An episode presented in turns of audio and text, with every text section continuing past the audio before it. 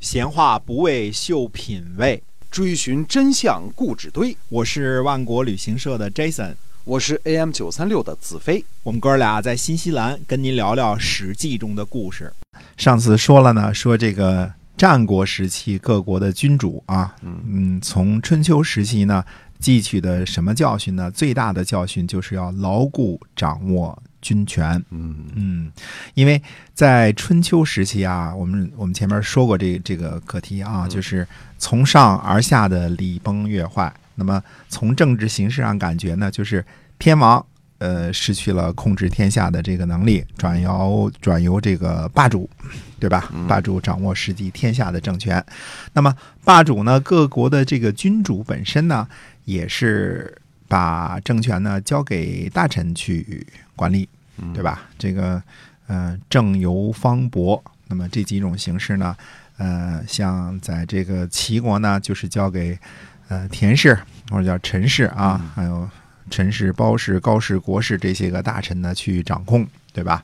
那么在鲁国呢，就是呃季氏、舒氏和这个呃孟氏三环，对吧？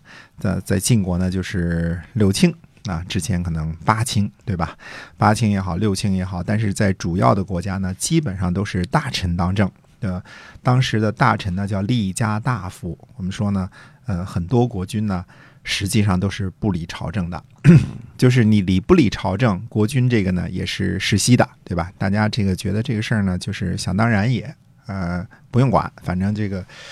只要周朝还在，这个国君的位置就是父传子，子传孙，这么传下去啊。嗯嗯。那么直到最后呢，呃，春秋末年，呃，大家发现不是这么回事儿了。你比如齐国，那就田氏或者陈氏。篡夺了齐国的政权，是吧？把姜姓的给轰跑了。这个姜姓传了好多代之后呢，不是想当然的这个父传子，子传孙了。现在这个国家呢，虽然还叫齐国，但是国家姓田了，姓陈了，根本就不姓这个姜了，对吧？那么，呃，最典型的还有什么呢？还有这个韩赵魏把晋国就给分了，那把原来主人家的这个田地你一份我一份他一份咱们就。给它分了，分了，对吧？所以齐国和韩赵魏的这种这种做法呢，那其实对各个国家的君主呢都是很有很有这个参考意义的。大家都会这个看一看哦，原来你不管事儿，这个把权交给大臣，这个。是很危险的，对吧？这个可能就被底下人给把你反了哈。哎，最后你想当个挂名董事长也当不成了，最后挂名的也不让你当啊，这个给你干掉了啊。是，人家当了。嗯，而且呢，还有什么事儿呢？这个大家呢，就是对军权呢都是非常的在意，因为你在这个上面是你自己占的便宜嘛，所以你就更。知道这其中是怎么回事儿，对吧？韩赵魏啊、齐国这些更知道怎么回事儿，所以掌控军权呢，掌掌握的十分掌控的十分的牢固。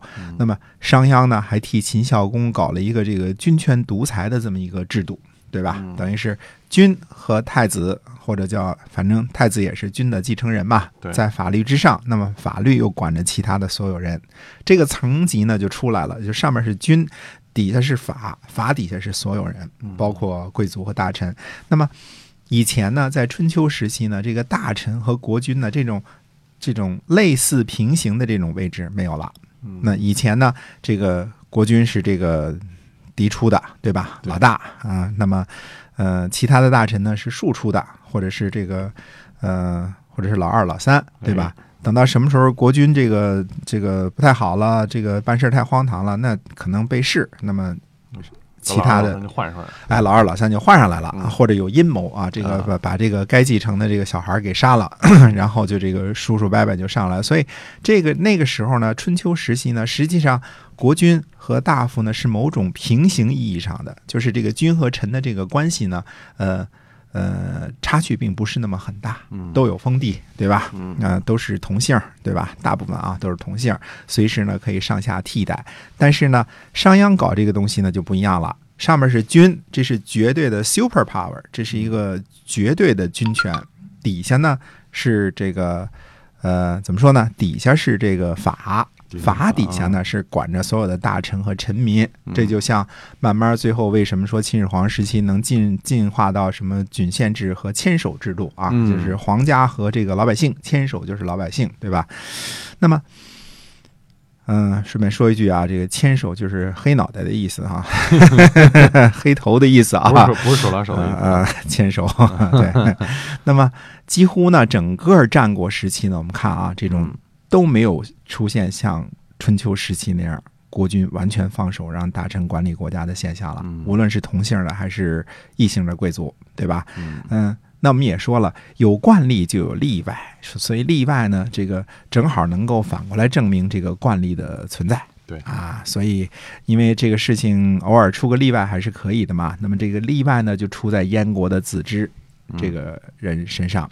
那么子之事件的起因呢，是因为苏秦的哥哥苏代啊。我们这儿注意啊，苏代活跃的年代呢，早于苏秦。他应该是苏秦的哥哥，而不是苏秦的弟弟，因为历史上记载东一笔西一笔，这个时候都说苏代的事儿，到后来才说苏秦的事儿。那么好多历史呢，因为要附会苏秦佩戴六国相印合纵的故事，所以很多时候呢就说这个苏代呢是苏秦的弟弟，那实际上他是他哥哥啊。我们再重复一遍，所谓苏秦佩戴六国相印合纵的故事是编的。这个我们讲过，这个合纵和呃连横这个呃政策这个发展过程啊，主要是公孙衍这些人搞的 啊，主要是公孙衍啊。那么呃。但是呢，这个这个苏秦和这个张仪这个故事呢，我们就说这小说呢编得特别的好，对吧？这个关的编得特别好，所以广为流传，所以也可以说对历史上的流毒甚深啊，大家都这么以为。但是苏秦这个故事和张仪这个合纵连横的故事是术士们瞎编的，这是。呃，意淫这是想象，这个这个这个知识分子啊，世人呢，想象当中的说他们怎么掌控天下的时候，就是因为一张嘴，左说一下，右说一下，就把天下给掌控了，不是那么回事儿啊，不是那么回事儿啊，呃，没那么简单，所以，呃，也别做这个苏秦佩戴六国相印的梦啊，这个古往今来都不会有这种事儿的。别想凭着一张嘴就吃遍天下是吧？啊，哪有那么大骗子 是吧？那那骗子太大了啊。那么，根据史记记载呢，子之之乱呢发生在秦这个苏秦呐，在齐国被处死之后，这个也不符不符合逻辑。这时候苏秦还没登场呢，更别说被处死了啊。这个，而苏秦的主要使命是什么呢？就是帮助燕国报复齐国。嗯，那燕国和齐国的深仇大恨是在子之之乱之后。才形成的，这个这个逻辑啊，时间上的逻辑和历史上逻辑，我们得讲清楚啊。苏代呢和燕国的这个相，这个子之呢结结为婚姻，就是儿女亲家。那么这个时候呢，子之已经在燕国掌握大权了。苏代呢作为齐国的使者访问燕国的时候呢，燕王哙就询问齐王是个什么样的人。苏代呢就回答说：说齐王呢一定不能称霸，因为他不信任臣子。啊，苏代这么说呢，是想刺激燕王，让他更加呢信任子之。呃，燕王哙呢，果然加重了对子之的信任。作为回报呢，子之呢就送给苏代百金啊，也不知道百金是什么样的啊，应该是一大笔钱啊，随便他怎么使用。那么燕国呢，又有一个大臣啊，这个。呃，史书上有时候记录成呢鹿毛兽或者是错毛兽，这个是应该是错毛兽啊。这个错毛兽呢，就对燕王哙说了，他说古代呀说这个帝尧圣明，因为什么啊？帝尧让位给许由，许由呢不接受，对吧？那么这个事情大家都都知道啊。那么帝尧呢？呃，让位有了让位的名声，但是没有实际上让位。说大位呢，大王呢，您呢，为什么不让位给子之呢？子之啊，一定不肯不肯接受。这样呢，就成就了大王的名声。那实际上呢，呃，也没有这个，你也没什么损损害。嗯啊，落一好名声，落一好名声。哎，那么到底我们说啊，这个错毛兽把这个事情啊，这个。建议给燕王哙之后呢，那燕王哙会不会这个真正的让位给子之呢？或者到底会怎么样进行呢？那么下回再跟大家接着说。